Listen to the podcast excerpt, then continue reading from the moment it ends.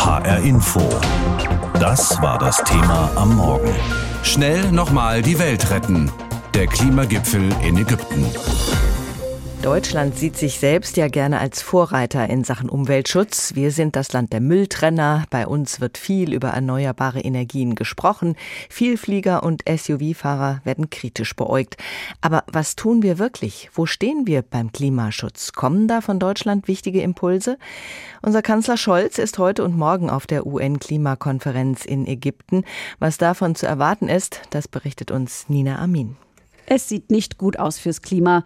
Dazu kommt noch Russlands Krieg gegen die Ukraine, die dadurch ausgelöste Energiekrise. Das alles werde die Klimakonferenz zusätzlich überschatten, räumt die Klimaschutzbeauftragte der Bundesregierung Jennifer Morgan ein.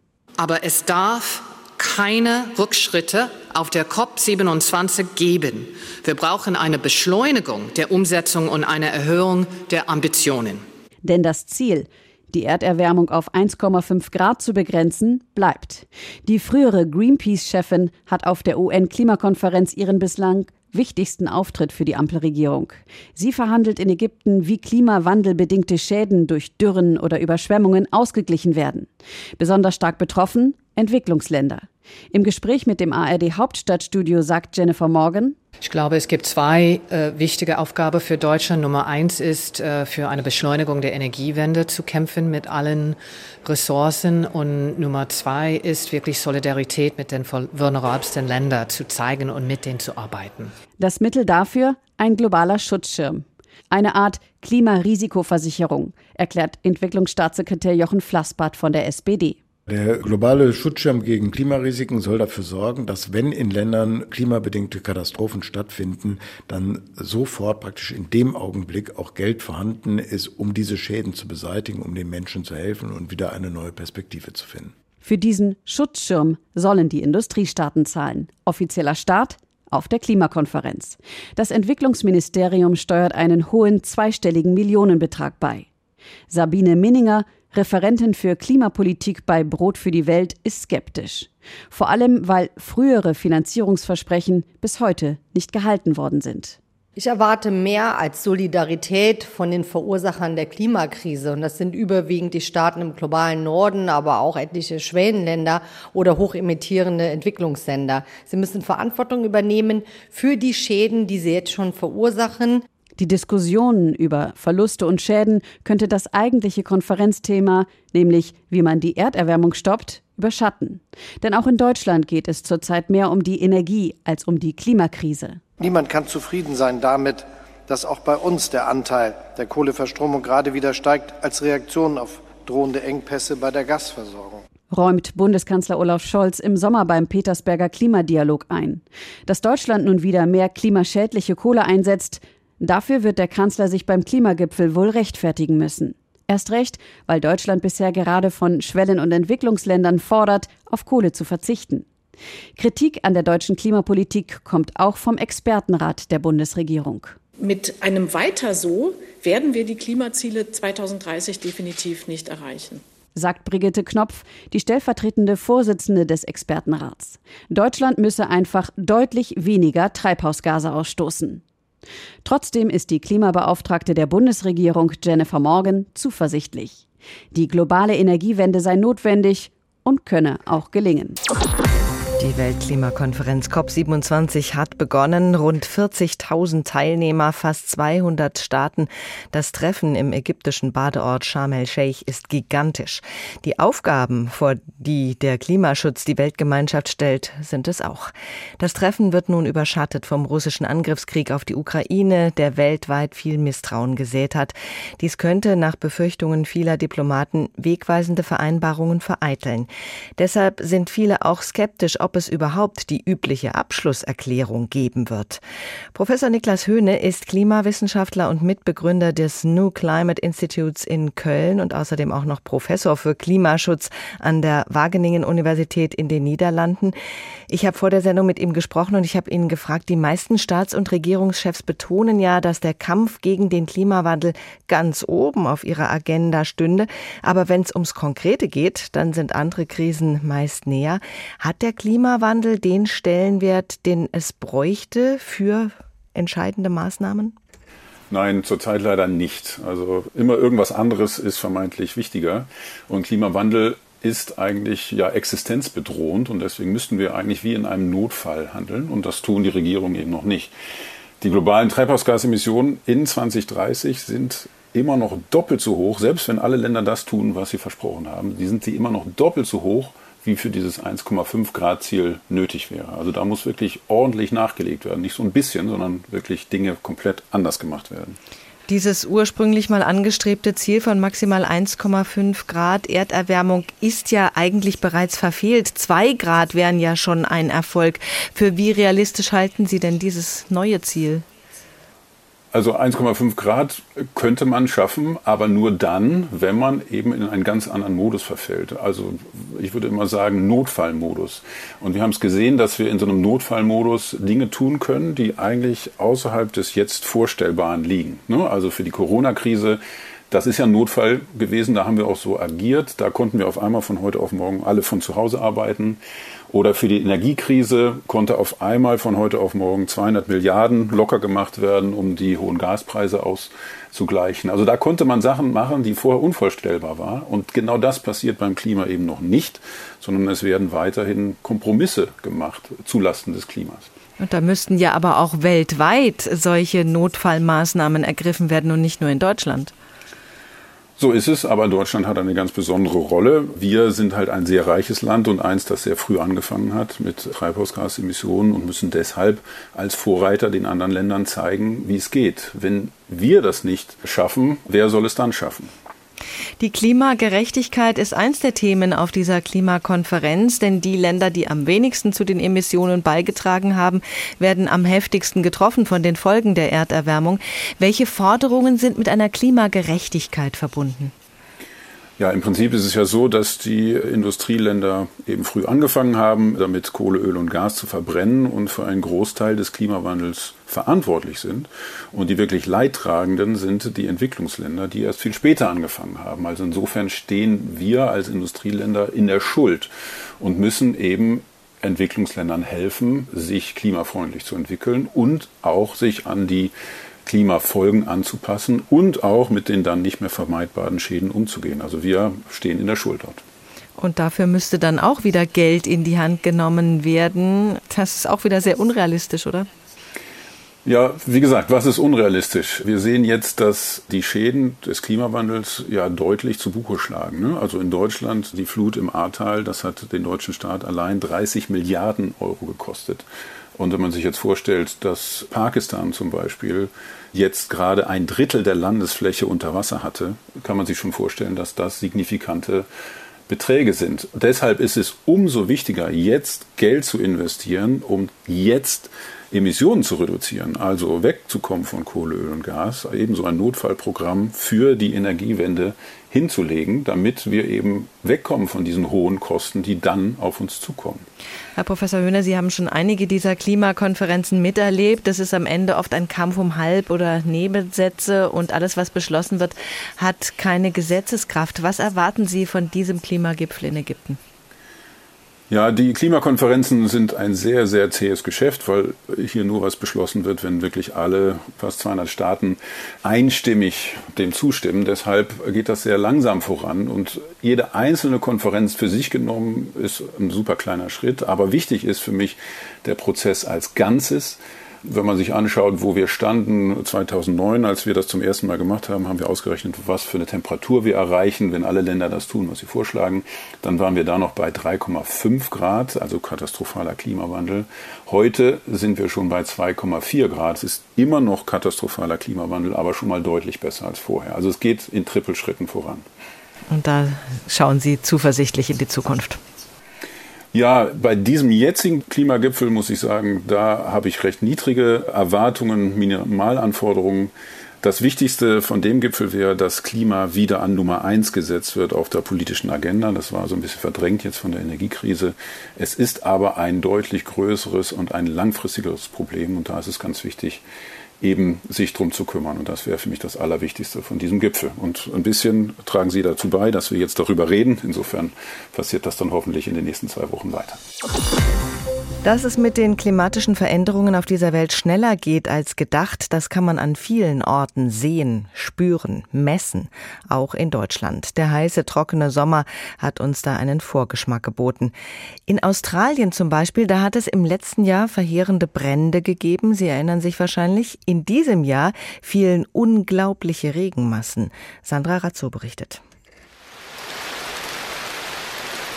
Die berühmte Harbour Bridge umhüllt von dicken grauen Regenwolken, tagelang und immer wieder.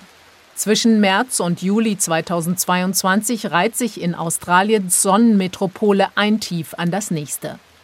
So viel Regen wie noch nie zuvor, mit dramatischen Folgen. Außerhalb von Sydney lebt Jodie Sand. Die Sozialarbeiterin zeigt das restliche Wasser, das von der letzten Überschwemmung noch steht. Sie und ihre Familie sind völlig erschöpft. Dreimal ist ihr Haus in den vergangenen sechs Monaten schon überflutet worden. Jodie Sand deutet auf eine schulterhohe Linie an der Wand. Bis hierhin reichte das Wasser, als wir nach Hause kamen. Dabei hatten wir doch gerade erst wieder frisch gestrichen und alles. Der Wetterdienst warnt vor noch mehr Tiefdruckgebieten. Deswegen wohnen sie jetzt vor allem im Obergeschoss. Vor fünf Jahren hatten sie all ihr Erspartes zusammengekratzt, um sich dieses Haus zu kaufen, und nun das. Die Küche ist voll mit unserer Kleidung und Möbeln. Das ist die Eingangstür, die wir tauschen wollten. Die müssen wir schützen, weil die einfach sehr teuer ist. Und jetzt leben wir hier in der Küche und im Wohnzimmer mit all unserem Kram aus dem Schlafzimmer von unten und überall liegen Sachen rum.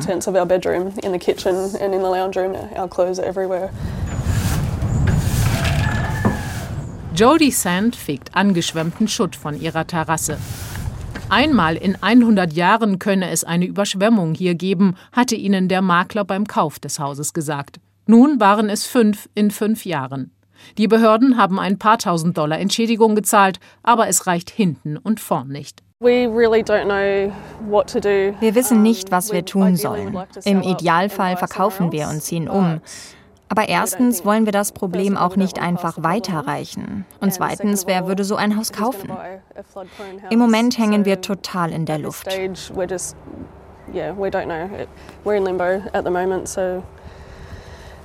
Seit Beginn der Wetteraufzeichnungen 1858 hat es in Sydney nicht mehr so viel geregnet wie 2022. Und bis zum Ende des Jahres werden noch weitere Regenfälle und Überflutungen vorhergesagt. Jodie Sand weiß nicht, wie lange sie das noch durchhalten kann. Schnell nochmal die Welt retten. Der Klimagipfel in Ägypten. Tonung liegt auf schnell. Denn viele sagen, jetzt ist die letzte Chance, um die Welt noch zu retten vor Klimaveränderungen, die das Leben für Millionen Menschen auf der Erde schwierig bis unmöglich machen können.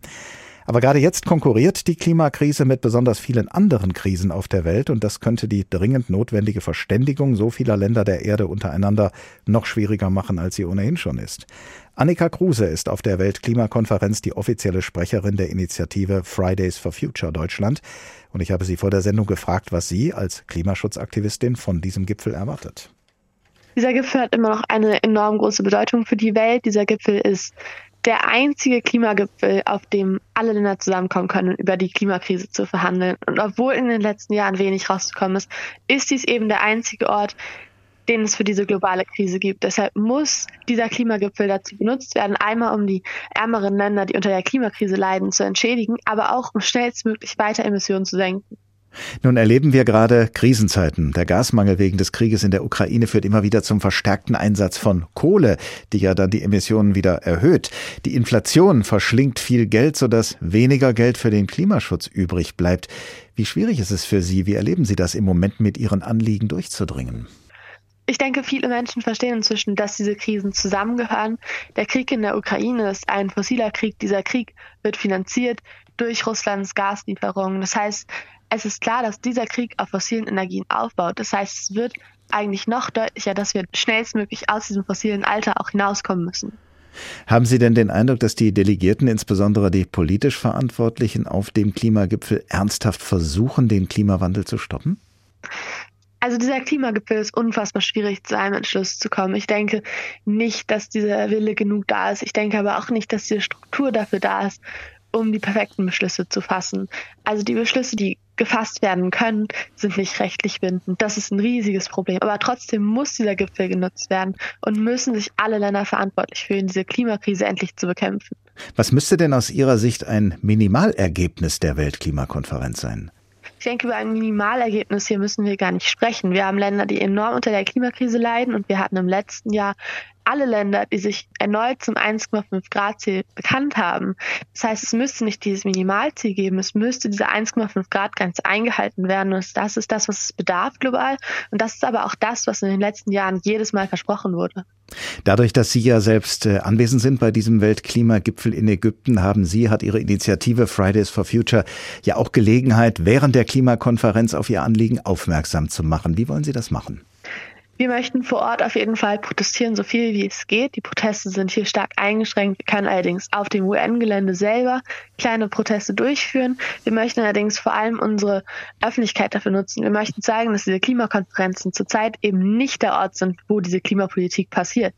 Dass diese Klimakonferenzen zwar der Ort sein müssten, aber dass es zurzeit nicht passiert und dass diese Klimakonferenzen zurzeit unsere Welt einfach nicht retten. Von Fridays for Future, von Ihrer Initiative hört man in Deutschland zurzeit nicht so viel, dafür umso mehr von der Initiative Letzte Generation. Das sind die Leute, die sich auf Straßen festkleben oder Kunstwerke mit Kartoffelbrei oder Tomatensauce beschmieren. Wie ist das Verhältnis von Fridays for Future zur letzten Generation? Also auch Fridays for Future hatte in den letzten Monaten im September mehrere hunderttausend Menschen auf der Straße. Das heißt, von Fridays for Future hört man schon, was es gibt unfassbar viele Menschen, die weiterhin mit Fridays for Future auf die Straße gehen, die freitags auf die Straße gehen. Trotzdem gibt es natürlich auch andere Klimabewegungen. Und es ist klar, dass das Anliegen der Klimakrise Menschen dazu bringt, so zu handeln. Das heißt, Fridays for Future steht auch solidarisch mit der Klimabewegung. Wir haben allerdings eine andere Aktionsform gewählt als die letzte Generation. Sollte der Klimagipfel aus Ihrer Sicht enttäuschend verlaufen, was machen Sie dann? Mit welchen Aktionen, mit welchen neuen Aktionen vielleicht hoffen Sie dann noch etwas bewirken zu können? Also für uns ist und bleibt es weiterhin wichtig, dass Menschen sich uns relativ einfach anschließen können, dass jeder bei uns mitmachen kann. Das heißt, wir werden nicht versuchen, extremer zu werden. Wir werden versuchen, noch mehr Leute zu erreichen. Wir werden versuchen, dass wir noch mehr auf der Straße sind, noch häufiger. Klimagerechtigkeit ist ein Thema bei der Weltklimakonferenz und ich habe mit Professor Höhne gerade ja auch schon darüber gesprochen. Klimagerechtigkeit klingt positiv. Was ist genau damit gemeint? Um Klimagerechtigkeit zu verstehen, müssen wir erstmal Klimaungerechtigkeit verstehen. Obwohl die reichen Industrienationen für über 90 Prozent der bisher entstandenen Emissionen verantwortlich sind, sind ärmere Länder des globalen Südens viel stärker von den Folgen des Klimawandels betroffen betroffen. Silena Rust erklärt, was das bedeutet und wie Klimagerechtigkeit funktionieren könnte. Fluten, Dürren, Waldbrände, Wirbelstürme. Diese Katastrophen betreffen bislang vor allem die Menschen, die kaum etwas zum Klimawandel beigetragen haben ärmere Menschen im globalen Süden. Was ist Klimaungerechtigkeit? Ein US-Amerikaner zum Beispiel stößt in fünf Tagen so viel CO2 aus wie ein Einwohner Ruandas im ganzen Jahr. Deshalb sind auch die reichsten 10 Prozent der Weltbevölkerung für 50 Prozent aller Emissionen verantwortlich. Und zu diesen 10 Prozent gehören auch die meisten Menschen in Deutschland. Wer trägt die Schuld an der Klimakrise? Bei dieser Frage zeigt jedes Land gerne mit dem Finger auf andere.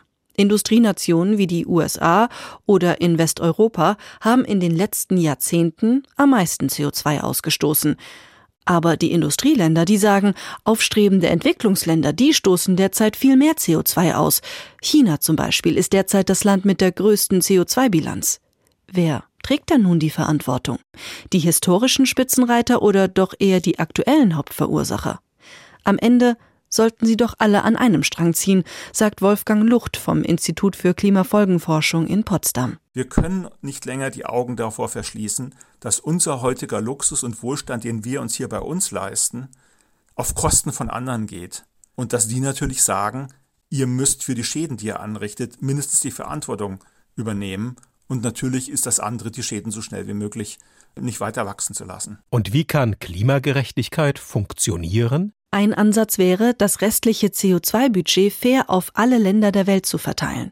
Zum Beispiel, indem ein Pro-Kopf-Budget festgelegt würde. Außerdem brauchen Entwicklungsländer finanzielle Unterstützung. um klimafreundliche Technologien wie erneuerbare Energien aufzubauen oder auch um die Schäden und Verluste auszugleichen, die bereits durch den Klimawandel entstanden sind.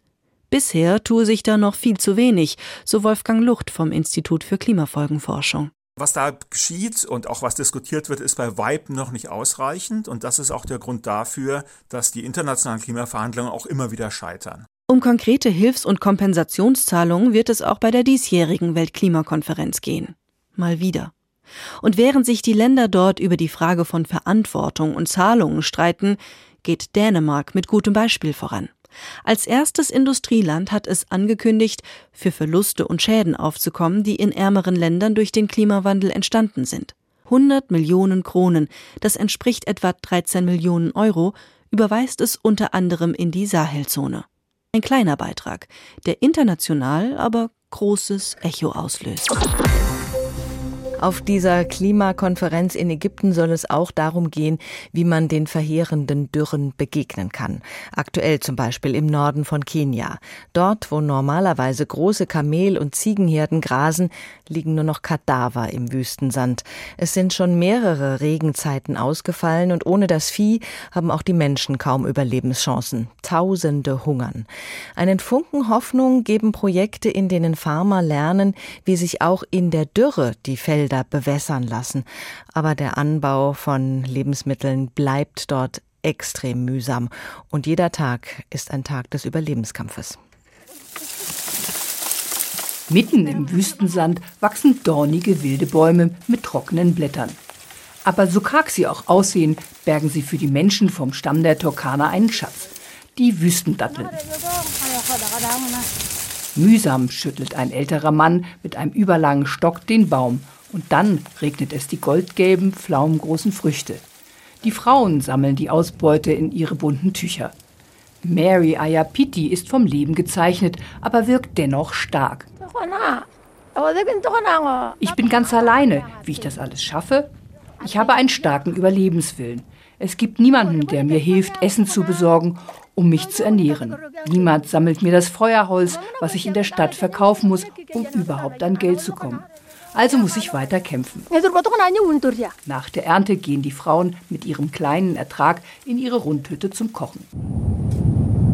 In der Turkana-Region sind selbst die Dornensträucher vertrocknet und immer wieder liegen die Kadaver im rötlichen Wüstensand. Große Herden Kamele und Ziegen grasen hier normalerweise.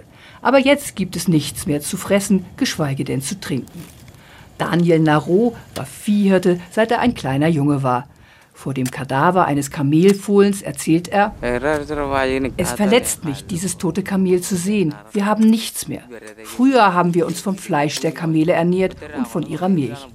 Die Dürre hat mir meine Tiere genommen, also habe ich mir gesagt, dann probiere ich es eben mit der Landwirtschaft. Hoffentlich hilft mir das weiter, dachte ich.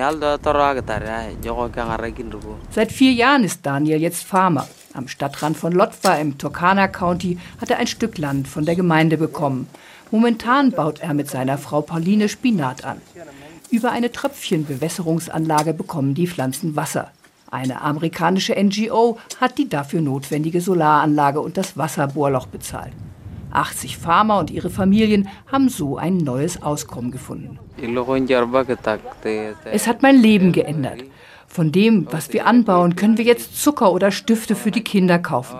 Das hilft uns schon sehr, erzählt Daniel. Für den 30-Jährigen, der nie zur Schule gegangen ist, war es eine große Umstellung vom Hirten zum Farmer. Der Rest von Daniels Familie ist auf dem Land bzw. in der Wüste geblieben. Die Großmutter lebt mit vielen Urenkeln in einer einfachen, runden Basthütte. Wie viele Enkel und Urenkel sie genau hat, weiß sie nicht.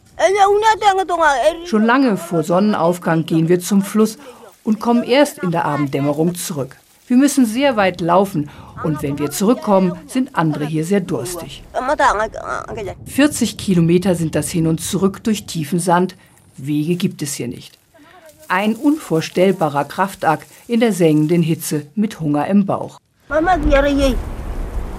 Und für die Kinder hier, sagt sie noch, gibt es keine Hoffnung für die Zukunft. Keines von ihnen geht zur Schule. Der Weg wäre einfach zu weit. Und so bleibt ihnen nur von Tag zu Tag einfach zu überleben. HR Info. Das Thema.